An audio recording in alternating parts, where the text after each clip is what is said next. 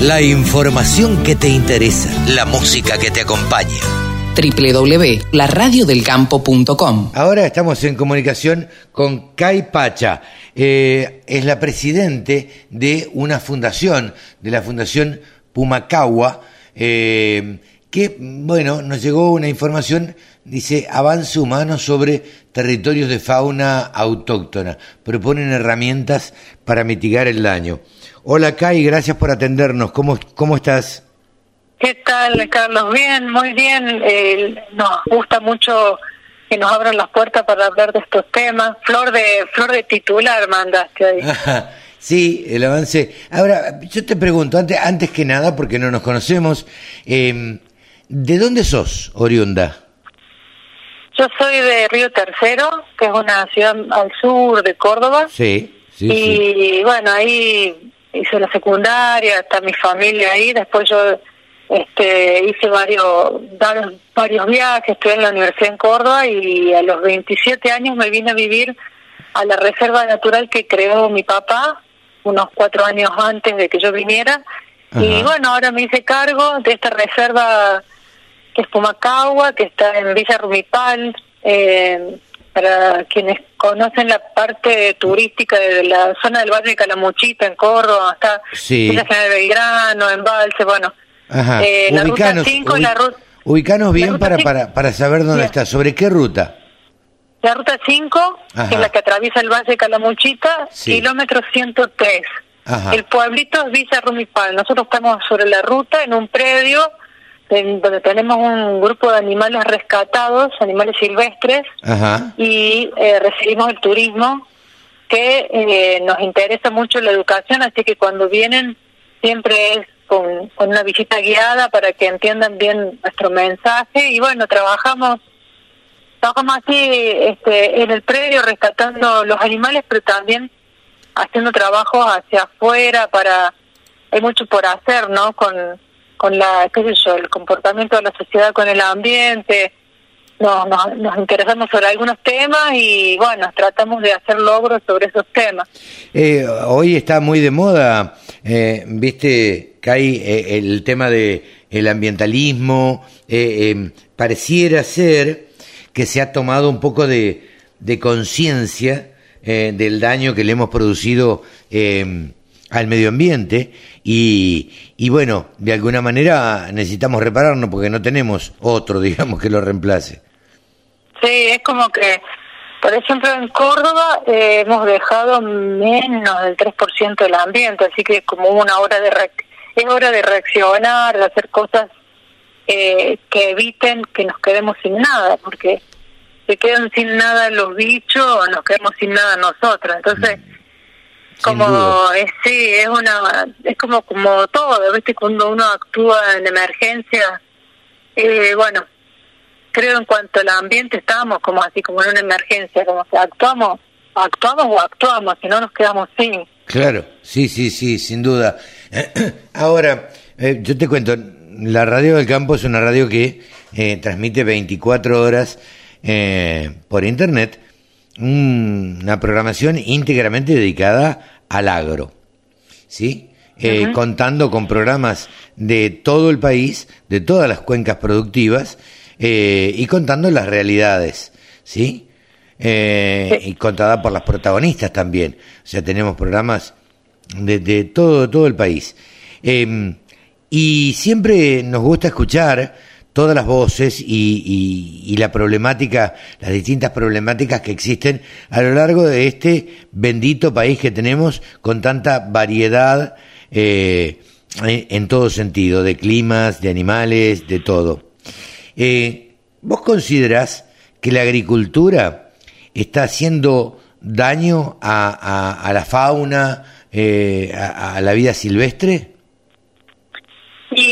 Es una pregunta muy muy muy este, directa y me encanta que sea así. Yo te puedo responder directamente, digamos, es difícil decir un sí o un no. Okay. Porque no es que estamos en contra de la de la producción. No, no, Somos no. un país agropecuario, pero sí hay prácticas que dañan a la vida silvestre. Primero pensando en que la vida silvestre ocupaba los lugares donde nosotros fuimos a ocuparlos para producir sin tener en cuenta que existía esa fauna silvestre y no tuvimos desde un principio el concepto de convivencia con la fauna silvestre, sino más bien de combatirla.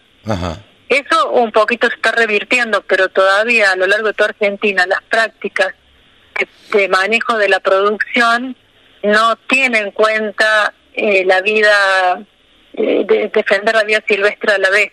No tenemos todavía un concepto de prácticas que sean beneficiosas para la producción sin que dañe el ambiente. Todavía no las tenemos que ir generando y las tenemos que ir aplicando. Hasta ahora es eh, yo, yo produzco algo, aplico tal agroquímico y bueno, no, no se mide la, el impacto en la vida silvestre, por ejemplo, por decirte, o eh, se tala una zona de monte para una producción y no se ve que, o sea, no se presupuesta qué es lo que pasa con los ejemplares de vida de, fauna que vivían ahí. Sí, claro. Pero bueno, son parte de la cultura, son parte de como edades donde uno vive como si la sociedad fuera una persona y va creciendo, ¿no? eh, ahora llega un momento donde de replanteo y hay nuevas opciones. Nosotros tenemos nuevas propuestas para que el productor proteja la producción, pero también se proteja la vida silvestre. y esto va a llevar mucho tiempo para, para, para que se implemente, pero bueno, es un comienzo y, entonces, bueno, vos cuando me preguntes de acá unos años, la agricultura o el agro daña la vida silvestre, yo voy a poder decirte no, porque hay nuevas prácticas que, contemplan la convivencia. Hoy por hoy estamos ahí un poco flojos. No, no, está claro. Eh, digo, pero sin duda eh, es que todos estamos tendiendo, los que estamos cerca del campo. De hecho, por ejemplo, hasta hace unos años no se hablaba de eh, la carne criada a pasto, la carne de pastizal. Y sin embargo, hoy se habla de pastizales naturales donde se deja crecer el pasto, se rota, eh, eh, no se eh, no se le ponen agroquímicos, no se le ponen este, fertilizantes a los campos y, esa carne eh, pareciera tener mayor inserción en el mundo incluso. Este, y se paga más y, y, bueno, y, es un ganar-ganar porque, viste, gana el medio ambiente porque no se lo, no se lo contamina con nada y, y bueno, y esa carne tiene más valor también.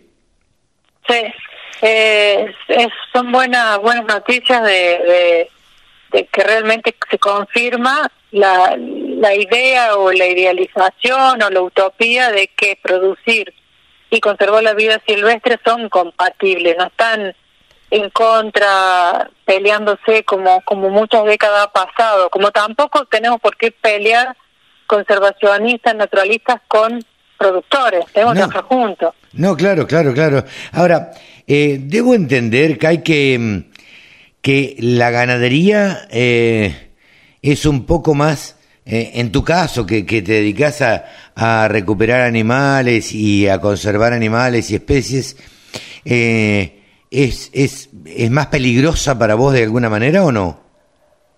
Las dos tienen, la agricultura y la ganadería tienen su, su digamos, sus características, pero nosotros, como nuestro emblema es el puma, y esto lo digo, en una, en una radio de agro van a salir todos los oyentes, van a pagar la radio. Yo te, yo te iba a decir lo eh, mismo, mira, ahora vamos a charlar del tema porque yo también tengo mi postura, este, y porque los periodistas también, viste, opinamos y tenemos una postura y escuchamos a los productores agropecuarios y vos ya más o menos te imaginas eh, qué es lo que opinan los productores agropecuarios cuando yo hablo con ellos, ¿no?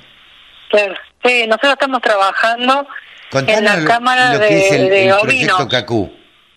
El proyecto CACU consiste en esto, en proponer cuatro nuevas prácticas para proteger el, ganado ovino por el momento y eh, salvar la vida del puma, porque hasta ahora se ha practicado el hecho de matarlo, que se lo considera perjudicial.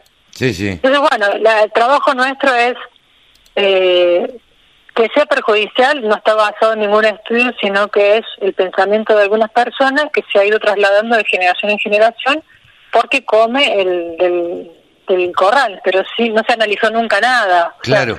es como si fuera un monstruo que viene y come el, ganado y no se piensa nada.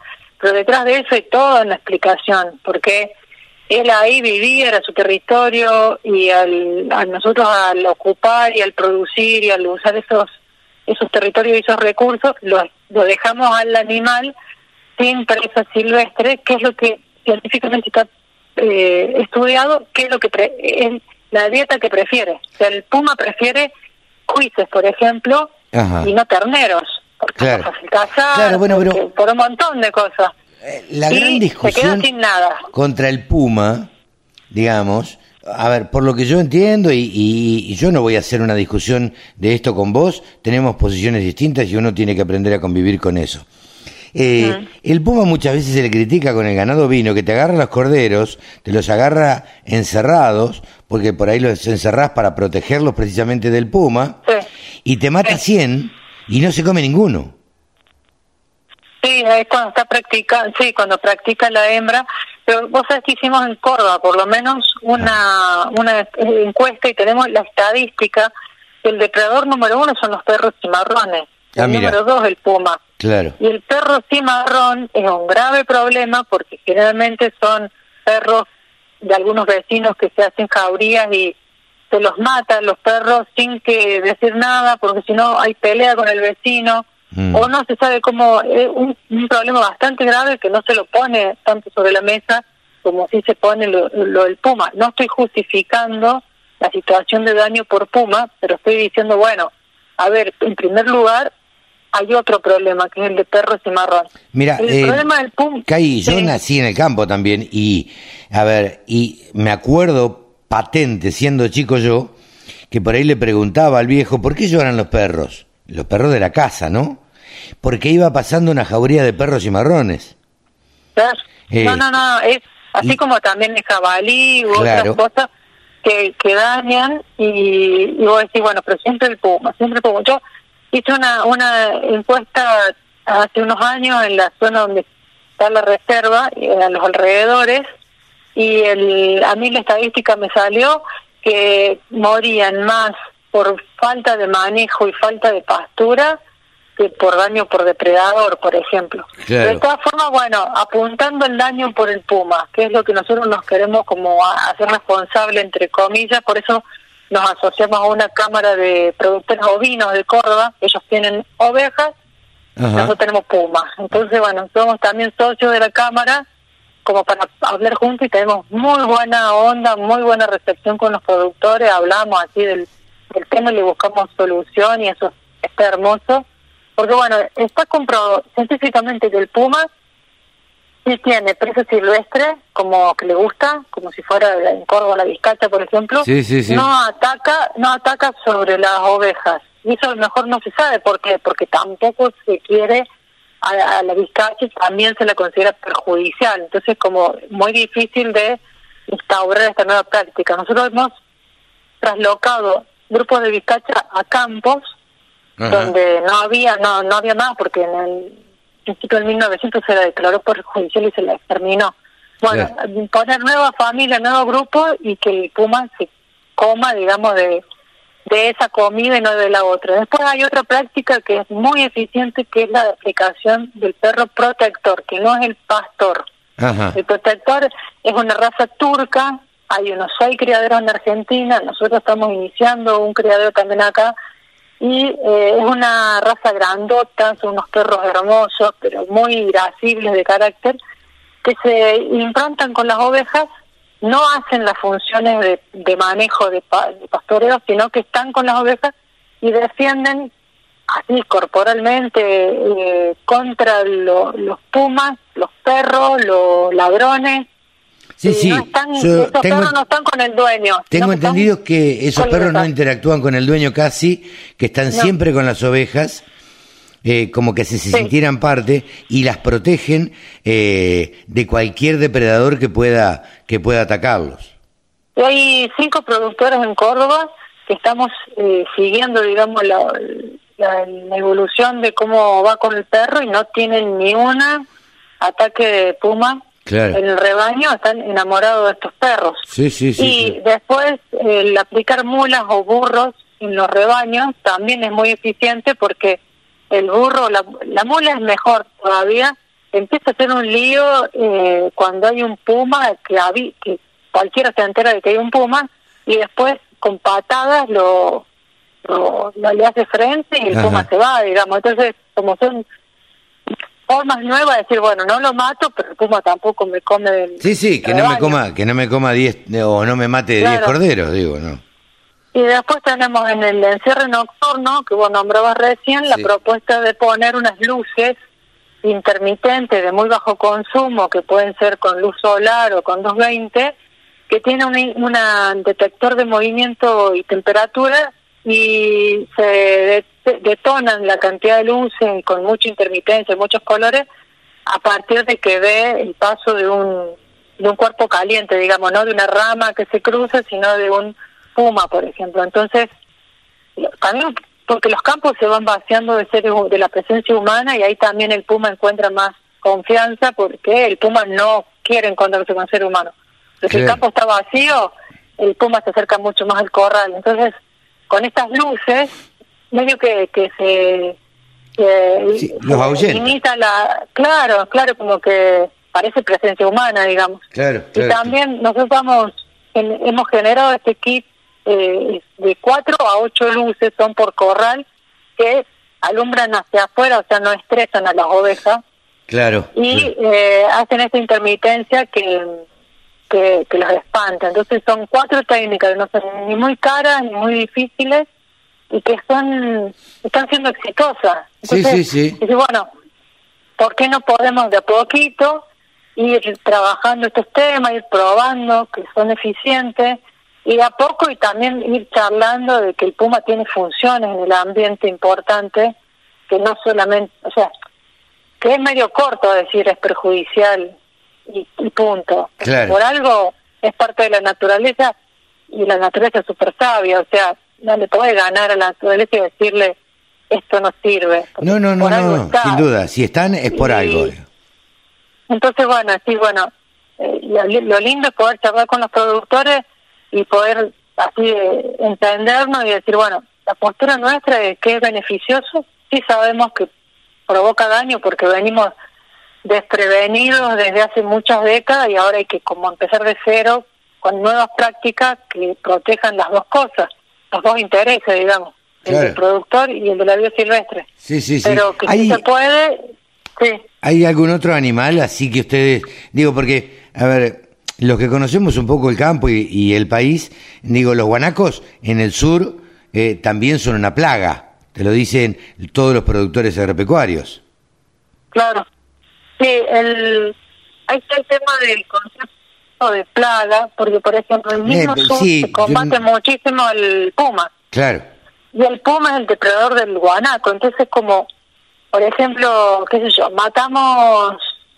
Eh, los halcones las comadrejas, por decir así, porque son perjudiciales. Pero después nos queda toda la, plaga de ratones. Sí, claro. Y tenemos que usar veneno para matar el ratón y no dejamos que el sistema mismo se autorregule porque el mismo sistema está perfecto, no sistema ambiental, digo yo. Sí, sí, sí. Está perfecto para regularse. Entonces, si vos decís, el guanaco es plaga, pero si vos le sacaste el depredador, más vale eh, que se te va a desequilibrar. Sí, en, en, el eh, sur se quejan los productores porque básicamente se comen la misma, comen lo mismo que las ovejas y no le dejan campo, este, no le dejan pasto a las ovejas. Y, bueno, claro, la Patagonia pertenecía más bien a los guanacos y si uno hubiese aprendido a, producir con el guanaco, capaz que, que, bueno, pero bueno, se dio por el tema de las ovejas y, y tenemos que ir ¿no? a lo que viene a lo que se viene haciendo digamos. sí sí no vamos a decir cambiemos esto no sirve cambiémoslo eso claro es irreal. estás cambiando lo natural digamos estás queriendo contradecir la naturaleza claro y también no vamos a contradecir lo que el hombre ha hecho hasta ahora o sea no va a decir no ahora no hagan más esto no sino si se está haciendo si hay ovejas si hay productores bueno a ver cómo podemos hacer para seguir sin destruir todo. Claro, sí, sí, sí, sí, es un planteo así, sin ir llegar a los extremos, sin atacarse, pero decir, bueno, tampoco si se puede dañar, y también falta mucha información, porque por ahí, así como uno es tan ignorante de cosas del campo, de manejo, de esto y lo otro, también desde el campo se ignoran cosas de la vida silvestre. Como, sí, claro. Es como un lindo tiempo para, para sentarse con los productores a tomar un mate y a conversar y, y por ahí que no, no se cierre ni el productor, a aprender cosas nuevas sobre la naturaleza que capaz no la sabe toda y nosotros también a bueno escuchar y decir bueno a ver cómo solucionamos esto que se viene practicando de una forma hace tanto tiempo pero son formas que no son eficientes porque por ejemplo el hecho de un puma mata tantas ovejas entonces se lo mata el puma sí. y esto es lo que se hace hasta ahora no pero el puma sigue atacando a, las ovejas o sea que el problema con ese con esa técnica de matar no se solucionó. No, Hay no, que buscar no, claro. otra técnica que, que solucione el problema, porque otro puma va y ocupa el territorio, y bueno, la cuestión es que, no sé, ahora 50 años se mata puma, 50 años que el puma sigue dañando a la oveja. Entonces, por ese mismo hecho, decir, bueno, a ver, aunque sea por economía y no que sea por, por conservación, eh, ¿qué hacemos para solucionar el, problema y proteger el ganado? Desde donde lo mire está bueno cambiar las prácticas. Claro, sí, sí, sí, sin duda, sin duda. Esto de utilizar perros protectores, las luces, este, todo ese tipo de cosas me parece que vienen a eh, tratar de paliar eh, un poco este, toda, todo este daño que produce el puma, que por otro lado, vos no me podrás decir otra cosa, es real, ¿no? O sea, el puma mata a los sí, esto es, así. Digo, por esto que decías vos, porque no tiene que comer, porque se le han quitado las bizcachas, porque los ratones y demás. Bueno, eh, eh, de alguna manera tiene, tiene que alimentarse. Eh, no, no, y el daño, el daño lo provoca en, la economía del hombre, por lo que sea, por la historia, que, por lo que sea. Pero hoy por hoy sí daña la economía del hombre, entonces hay que hacer algo para que no la dañe, pero también tratar de no matarlo porque también haberlo matado y creerlo perjudicial tampoco es, digamos, tampoco es negocio para nadie. Y tampoco dio resultados. Que hay, eh, yo te agradezco muchísimo este diálogo con la Radio del Campo, eh, desde ya a tu disposición, la Radio del Campo cuando lo necesiten, para charlar, eh, para, para conversar y para hablar estos temas, que siempre es interesante hacer este, este intercambio y este ejercicio este, de a ver cómo se pueden sin dañar la naturaleza, proteger a los animales o proteger eh, eh, el medio ambiente también. Kai, muchísimas gracias por esta charla con la Radio del Campo. Muchas gracias, muchas gracias. Que siga muy bien. Kai Pacha, eh, presidenta de una fundación que básicamente está protegiendo al Puma, la Fundación Pumacagua. 24 horas. Los 7 días de la semana. Toda la información que te interesa. Toda la música que te acompaña.